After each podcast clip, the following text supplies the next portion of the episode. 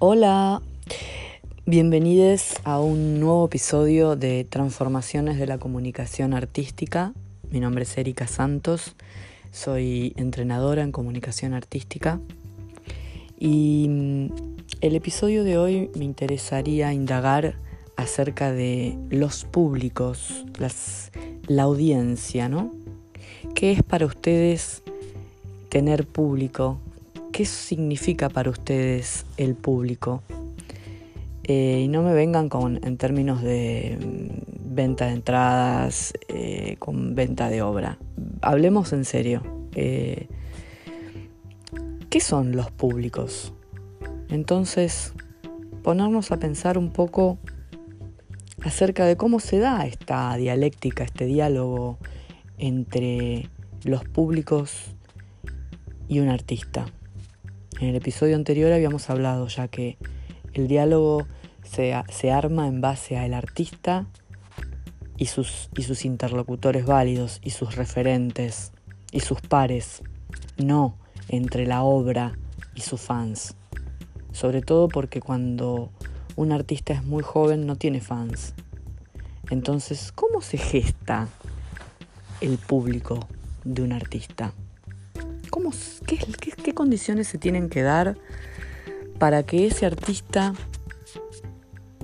genere un idioma en común con determinado grupo de personas?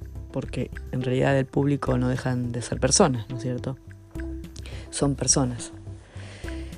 Eh, y mantener ese discurso obra tras obra, año tras año, digo, en el tiempo. O sea, es una relación que el artista tiene que forjar con sus pares. Entonces ya entendemos como que el público o los públicos, porque son muchos distintos, en un mismo recital del Indio Solari no hay un determinado público, hay muchos públicos distintos en un mismo lugar, en un mismo momento, en una misma obra, que puede ser, por ejemplo, ejemplo el recital del indio, o en una muestra, o en una presentación, o en un museo, etc. Entonces, entendemos que por públicos son personas que se sienten interpeladas, identificadas, personas que son diferentes entre sí, o sea, es un conjunto de personas que se desconocen entre sí, que se sienten interpeladas por un discurso, por un relato, por una narrativa, por, una, por un mensaje, por una propuesta. Y con esto no me estoy refiriendo solo a la obra, como lo que hablábamos en el episodio anterior, sino que me estoy refiriendo a cuál es la visión del mundo de ese artista, ¿no? Entonces son personas que se sienten interpeladas, que se desconocen entre sí, pero que se sienten identificadas y que sienten como una sensación de pertenencia a ese discurso, en donde adhieren y van a ver a ese artista cuando expone, cuando toca, cuando presenta, cuando... en fin.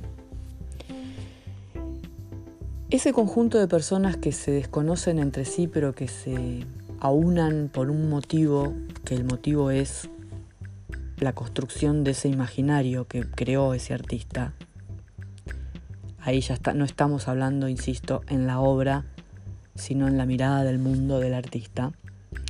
Ese público va y viene. Hoy está y mañana no está. ¿No? Estamos en este episodio hablando de qué son los públicos, cómo los definimos, qué características tienen.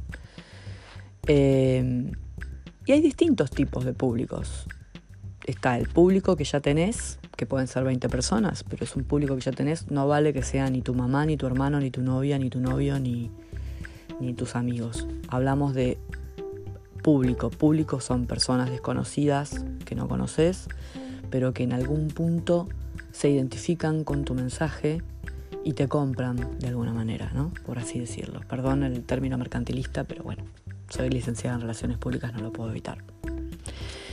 Eh, entonces tenemos tipos de públicos. El público presencial, dentro del público que ya tenés, y el público virtual. Es decir, que dentro del público que ya tenés, tenés al que se mueve físicamente y va a verte con tu propuesta, con tu obra, y al que no va a verte y lo tenés virtualmente. Ese es un tipo de público. Tenés un público potencial, El público potencial es el público que todavía no te descubrió, o no se identificó con vos o no te encontró. Tenés algo que eh, Ana Rosas Mantecón dice, el no público, que el no público es el que no se siente identificado con vos, el que no se siente convidado con tu obra o con tu propuesta, el que no se, el que no adhiere, pero tampoco te critica, ¿no? Es el no público. Tenemos el público implícito, que el público implícito, según Mantecón, es el público al que realmente la propuesta le está hablando. Y tenemos el público que a su vez de ser consumidor de la obra es productor de la obra. Se dice prosumidor o hay distintos términos para llamarlo, ¿no? Que es el público que se quiere eh, sentir parte de esa obra, de ese material, como por ejemplo cuando va a un museo que se saca la selfie adelante del cuadro o eh, cuando se, apropia de la canción y la canta a su manera, ¿no? el público prosumidor. Es decir, que los públicos son muchos, muy variados y a su vez no se conocen entre sí. O sea, se convocan en un mismo lugar cuando el público es público, porque en realidad el público no nace siendo público. O sea, las personas eh, van por la vida y si se sienten tocadas con el mensaje adhieren y si no, siguen de largo. Pero lo que marco es que hoy están y mañana no están. Eh, las, audiencias están, están, o sea, la tendencia en, estos, en este 2020 y en estos tiempos que corren es que el público es muy veleta. Eh, no es como antes, que los fieles eran fieles eternamente, digamos. Y por otro lado, también tener en cuenta que eh, es muy importante cómo el artista mantiene a lo largo del tiempo el diálogo con esos interlocutores válidos, con esos pares que se van formando, que tienen estas cinco características distintas que mencioné recién cuando dije tipos de público, ¿no? ¿Cómo se va forjando esa relación con el tiempo y cómo se va manteniendo un diálogo con el tiempo? Ya dije, los públicos cambian, pero a su vez hay un montón de variables de ser público. Eh, mi, intención con esto es dejarlos y dejarlas pensando. La verdad es que es un tema apasionante eh, porque en realidad lo que le da de comer al artista es cuando el artista forja sus propios, sus propios públicos. Insisto, no hay un solo público, son muchos, son muy variados.